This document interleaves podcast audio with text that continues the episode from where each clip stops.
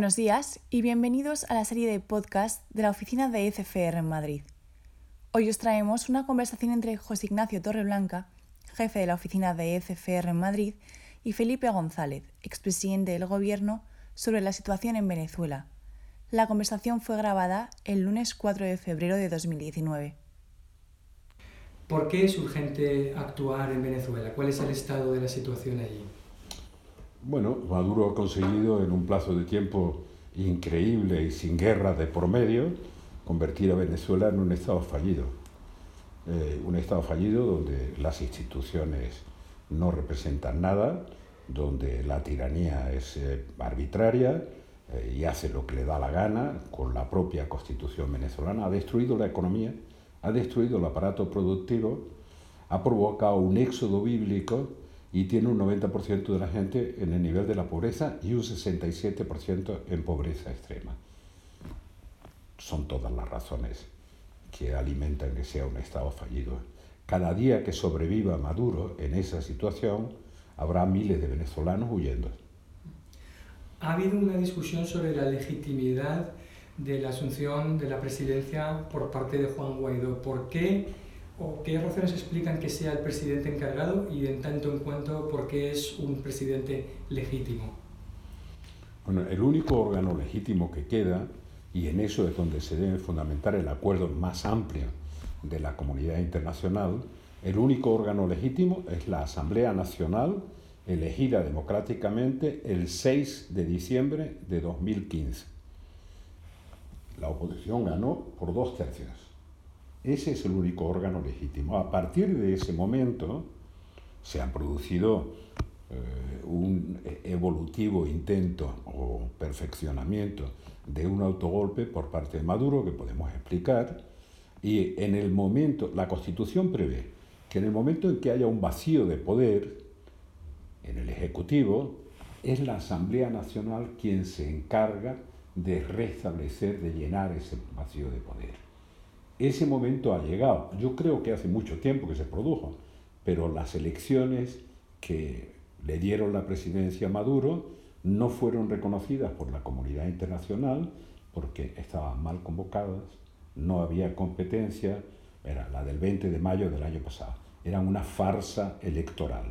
Por tanto, la legitimidad de Maduro dejó de existir, vacío de poder, Asamblea Nacional es la representante de la soberanía popular y tiene la obligación constitucional de llenar el vacío de poder bajo la presidencia por encargo, presidente encargado, del presidente de la Asamblea. Y una vez logrado ese reconocimiento bastante amplio de la comunidad internacional, España entre ellos, pertrechado con ese reconocimiento, ¿qué deberían hacer Guaidó y la Asamblea? Claro, eh, eh, nos encontramos en un caso típico en el que hay un poder legítimo democráticamente y un poder fáctico. El poder legítimo, hay muchísimos datos de que tiene a la inmensa mayoría de la población en favor y el poder de facto tiene la fuerza. Por tanto, aquí hay un choque típico de las transiciones democráticas entre la legitimidad democrática y el poder fáctico. El poder fáctico tiene la fuerza. Me preguntaban y yo decía, bueno, eh, el 90% de los venezolanos quieren que se vaya Maduro, incluido parte de los chavistas, no una parte pequeña, eh, por tanto esa es la legitimidad, pero el 90% de las armas la tiene Maduro, tanto de las regulares de las Fuerzas Armadas como de las irregulares de esos que llaman colectivos, que son paramilitares asesinos. Mm. Entonces, ¿cómo lograr que Maduro abandone pacíficamente la presidencia y entregue el poder a la Asamblea Nacional? ¿Debemos, ¿Debe marcharse, ofrecerse una amnistía? Maduro no solo no ha entregado el poder a la Asamblea Nacional, sino que desde enero de 2016, es decir, cuando toma posesión la Asamblea Nacional, que fue el 5 de enero, incluso en el mes de transición, desconoce a la Asamblea Nacional, hasta terminar con un Tribunal Supremo que nombraron de manera absolutamente espúrea en el, en el plazo entre la elección de la Asamblea, 6 de diciembre, y la toma de posición de la Asamblea, el 5 de enero, la Asamblea saliente, que se había quedado con un tercio de la representación, cambia al Tribunal Supremo y a la Corte Constitucional De tal manera que todos los actos de la Asamblea los anularon o los declararon inconstitucionales. Es decir, ahí empieza el golpe de Estado. No lo ha reconocido, por tanto no le va a entregar el poder a la Asamblea más que con una negociación para que se vaya o con un aislamiento de tal naturaleza que necesite irse, que vea que es conveniente que él y su camarilla se vayan. Entonces, ¿quién tiene la llave del poder en este momento? La comunidad internacional, Maduro, el ejército, los cubanos, la calle, la oposición. Hay una combinación de factores, como en todas estas situaciones de incertidumbre. Lo que llamas la calle, más la gente que ha huido que ha salido del país, que son más de 3 millones, y que sigue saliendo, esas están porque se vaya Maduro, es obvio, ¿no? Esta, esta parte es la fuerza movilizadora de la democracia y de la legitimidad. Frente a eso, ¿qué hay? Hay el poder de facto de Maduro, que internamente está apoyado, al menos formalmente, por la cúpula de las Fuerzas Armadas. Cada día detienen a más militares, cuadros militares medios, comandantes, que son jefes de unidades muy importantes. En algunos casos los torturan y los encarcelan. Por tanto, hay una descomposición de las Fuerzas Armadas. Por no dar muchos detalles, pero aviación y marina están más distantes del gobierno, tierra está más contenido y la Policía Nacional Bolivariana ha tenido, que es la cuarta pata del ejército, ha tenido problemas. Digamos que la cúpula militar está con Maduro, por el momento, por abajo se está descomponiendo, a mi juicio, y después los criminales estos paramilitares están armados con AK-47, con armas largas, y son los que están produciendo las muertes y la represión, la de los últimos días también, junto con una unidad especial que se llama la FAES. Esa es la relación de fuerza a nivel interno. A nivel internacional, lo que le queda a Maduro, bueno, es lo que tenía desde el principio, que era el apoyo de Cuba, cuando no las órdenes de Cuba, es decir, directamente, los que dirigen esto, Rusia habló significativamente, Rusia, que actúa como suele actuar Putin, no amenaza con mandar tropas, ya las manda, ya manda los aviones, lo hace como lo ha hecho en Ucrania y en otros sitios. China mucho más prudente y ahora se ha sumado Turquía. Y las razones son fáciles de comprender en cada caso. En América Latina hay una cierta neutralidad, estilo PRI antiguo de México, y la verdad es que el apoyo de Ortega no es que le venga muy bien a Maduro en este momento. Tiene el apoyo de Bolivia, a pesar de que en algún momento Evo Morales dijo, queremos acompañarte, pero no nos lleves a la tumba. Mm. ¿Te preocupa que eh, las desavenencias o la reedición de una mini guerra fría entre Estados Unidos y Rusia sean parte del problema en lugar parte de la solución o bloquee la, la crisis, la solución de la crisis? Sí, me preocupa. Me preocupa que el, conflicto, que es gravísimo eh, para los venezolanos y regionalmente muy grave, se escale a un conflicto global. Y me preocupa, por eso me parecería, me había parecido una torpeza que lo lleven al Consejo de Seguridad, como lo acaban de llegar, como si fuera un conflicto global. Me preocupa más que la posición de Estados Unidos, que es el único punto en el que demócratas y republicanos coinciden, en la salida democrática para Venezuela, hoy en manos de republicanos como Trump o como Bolton, sean tan capaces de meter la pata que realmente compliquen la solución en lugar de facilitarla. Eso me preocupa. Por tanto, yo creo que el conflicto hay que volverle a dar una dimensión regional que la Unión Europea debe apoyar esa solución regional y debe establecer algunas líneas rojas. En la región, ¿quiénes serían los factores positivos de cambio y de evolución de la democracia de Venezuela? En principio todos los países del Grupo de Lima, al que se suma Canadá obviamente, pero todos los países del Grupo de Lima eh, están en la misma posición de no reconocer la legitimidad de Maduro, reconocer la legitimidad de la Asamblea, a renglón seguido la legitimidad del presidente de la Asamblea para encargarse de la presidencia y organizar la transición, y la verdad es que Guaidó ha dicho exactamente cuál es el proceso que yo mm, creo que es de una extraordinaria lucidez y muy sencillo de comprender. Eh, la usurpación tiene que cesar, dándole una salida a Maduro. Él ya lo intenta incluso con las amnistías y demás. Primer paso. Gobierno de transición, segundo paso.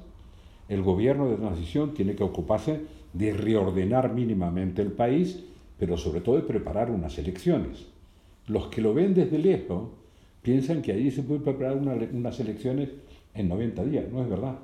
No hay censo, no hay Consejo Nacional Electoral, tienen que cambiar al Tribunal Superior Supremo de Justicia y a la Corte Constitucional. Por tanto, hay una mínima tarea que hacer para ir a elecciones en un plazo lo más breve posible. Pero lo más, lo más breve pueden ser nueve meses, no son 90 días. Y la cuarta pata de este eh, entramado que ha hecho Guaidó tiene, es la dimensión humanitaria. ¿Cómo es posible? Claro, a Maduro no se le nota que hay una crisis humanitaria porque cada vez está más gordo por mucho que baile. Pero es que la gente ha perdido, la población ha perdido 12 kilos de media, 12 kilos.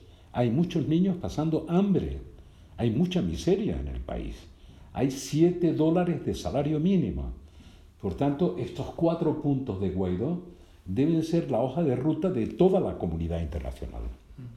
¿Cómo has visto a la Unión Europea en este proceso? ¿Lenta, dubitativa o, como, bueno, al final armando un consenso? ¿Y crees que debe ir por la vía de sanciones, congelación de activos?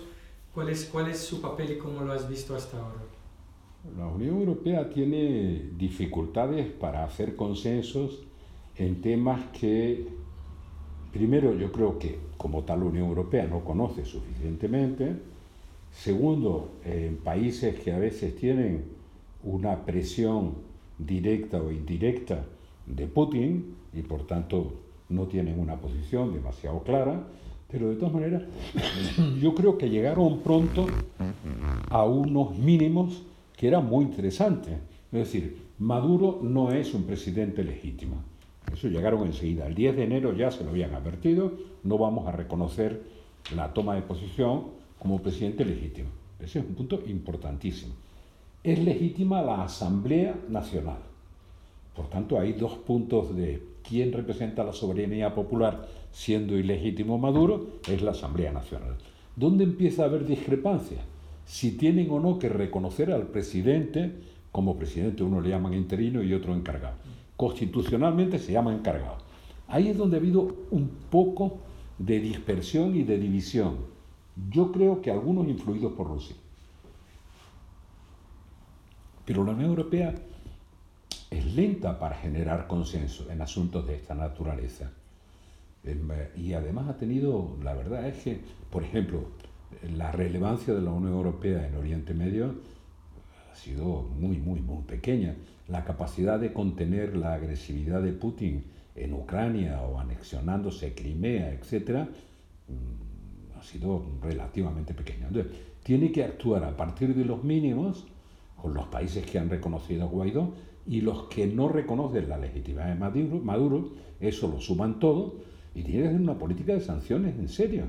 ¿En serio qué significa? Hombre, entre otras cosas, que vayan congelando los activos para que el país pueda empezar a disponer de recursos para empezar a recuperarse y no a robárselo como se lo están robando, robando la gente de Maduro. ¿Cómo puede ayudar España al proceso venezolano en un doble plano? Desde el punto de vista de la política exterior, de la acción exterior, y también desde eh, el punto de vista del debate interno que tenemos sobre Venezuela, ¿qué opinión te merece? Bueno, vamos a ver, eh, eh, más allá de que haya una mínima contradicción en declarar ilegítimo a Maduro y darle un plazo para que convoque elecciones, olvidando algo que a mí no se me puede olvidar, a Maduro hay que tenerlo en cuenta. ¿eh? Miente permanentemente, pero en algunas cosas dice radicalmente lo que piensa. ya, ya hace tres años que viene diciendo que nunca convocará, nunca más convocará unas elecciones para perderla. Y eso ahora lo ha cumplido. Pues manipula el censo, manipula el Consejo Electoral, manipula los tribunales pues imagínate, ya nunca va a haber unas elecciones que pueda perder Maduro si las convoca él.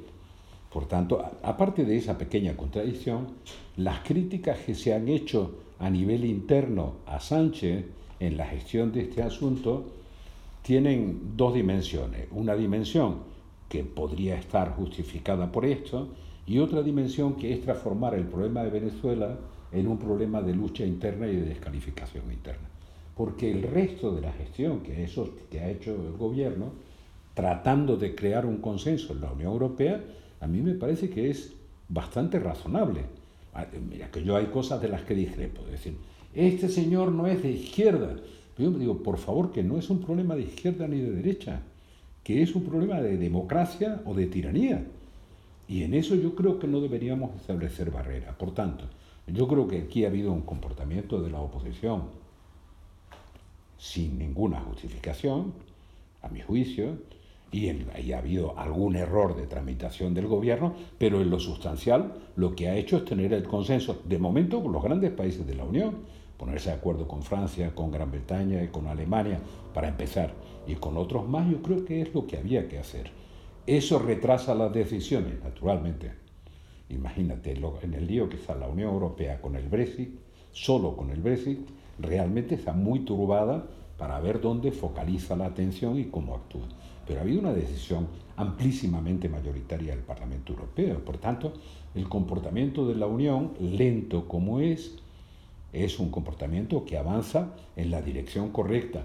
Ojalá no se equivoquen ahora con el nivel de devastación económica, humanitaria, social, eh, alimentaria eh, y el nivel de polarización política que hay en ese país, ¿te preocupa que el retorno de la democracia signifique una democracia tan frágil en su capacidad de restaurar las condiciones de vida que se convierta esa, esa, fragilidad en una amenaza para ese incipiente proceso democrático? ¿Cómo debe ser el día después para que el retorno a la democracia efectivamente cuajen.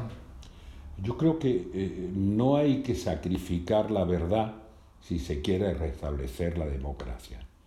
decirle al país cuál es la verdadera situación es un ejercicio de verdad que es doloroso, pero absolutamente necesario.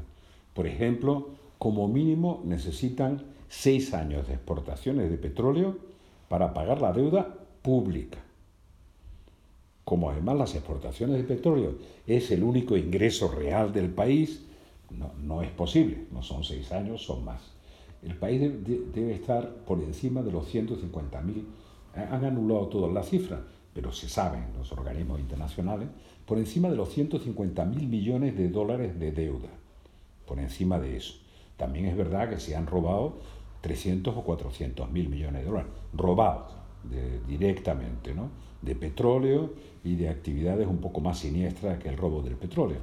Por tanto, necesitan reestructurar la deuda, necesitan apoyo internacional, pero eh, la participación de Venezuela en el fondo, como todos los países pertenecientes al fondo, tiene un tope, un techo. ¿no? Entonces el fondo, eh, siendo muy generoso y con un plan de, de recuperación económica, reestructuración de la deuda, política monetaria seria, etc., podía dar 30.000 millones.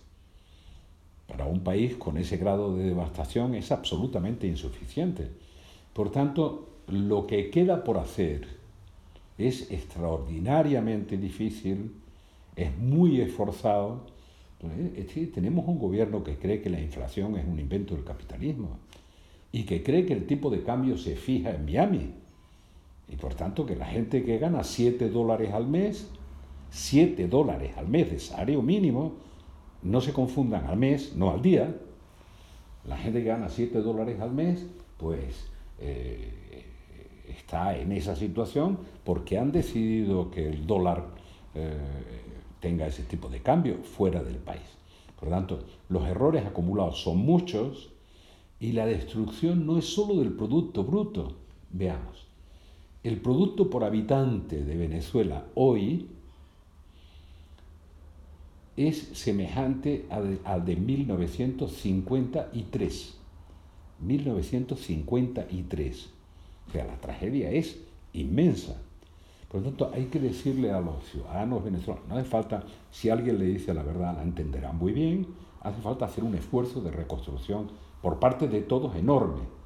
Y hacer ese esfuerzo intentando que haya una línea de ayuda a los más débiles, a los más castigados, para no dejarlos fuera de la recuperación, no, para incluirlos desde el primer momento en unas mejores condiciones de vida. Pero el esfuerzo va a ser gigantesco. Voy a añadir una última pregunta porque con, con otro presidente estadounidense eh, no tendríamos miedo a que una intervención militar fuera más allá de una bravuconada, pero la imprevisibilidad de Trump, ¿crees que puede llevarnos a un escenario donde el disparate de una intervención militar pudiera de alguna manera materializarse o llegar a plantearse como una opción real?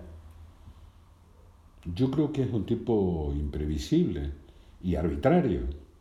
Y además está rodeado de tipos como Bolton, que ya hicieron de la de la intervención en Irak, fueron de los artífices de todas las mentiras de la guerra. Y ahora de nuevo está amenazando, de verdad él está amenazando. Digamos que lo que más se parece al estilo de Maduro es el estilo de Bolton o de Trump. Entonces, claro, con otro presidente americano, digamos con Obama, hombre, no estaríamos tan preocupados porque tiene respeto institucional. Con este hombre lo que hay que decir con toda claridad, por parte de la comunidad internacional, pero con toda claridad, es que nadie aceptará una intervención militar en Venezuela de Estados Unidos. Eso es lo que hay que decirle con toda claridad. Entre otras cosas porque no hará más que empeorar las cosas. Eh, no hace falta ni siquiera un golpe de Estado en Venezuela. Solo que le retiren las bayonetas, que es sobre lo que se sujeta Maduro, para que no siga castigando a su pueblo, con eso se va.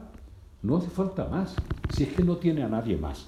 Por tanto, lo de la intervención, hombre, y esta cosa tan burda de la injerencia, y esto además la, la proclaman, eh, los rusos la aprovechan y ellos la proclaman.